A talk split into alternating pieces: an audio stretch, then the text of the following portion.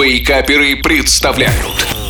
Еда за 10 минут Доброе утро, бодрые вы мои. Э, С вами снова я, шеф Газарян И, как всегда, с новым рецептом очередной вкусняшки. Простой и быстрой в приготовлении.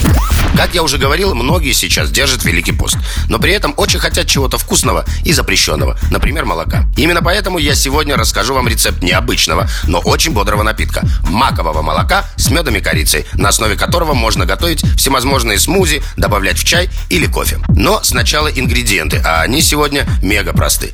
Мак 75 грамм, вода кипяченая охлажденная 250 миллиграмм, мед 2 чайные ложки, корица молотая, щепотка.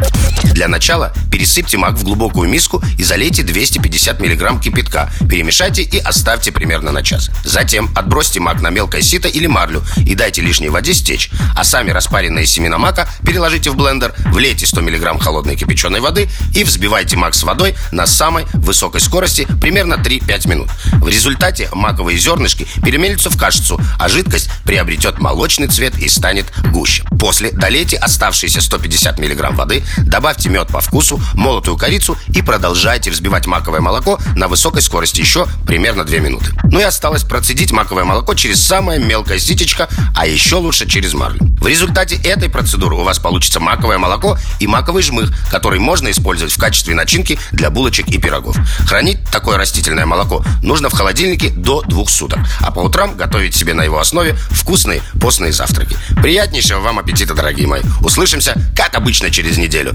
Пока-пока. Еда за 10 минут Каждую пятницу в Вейкаперах На рекорде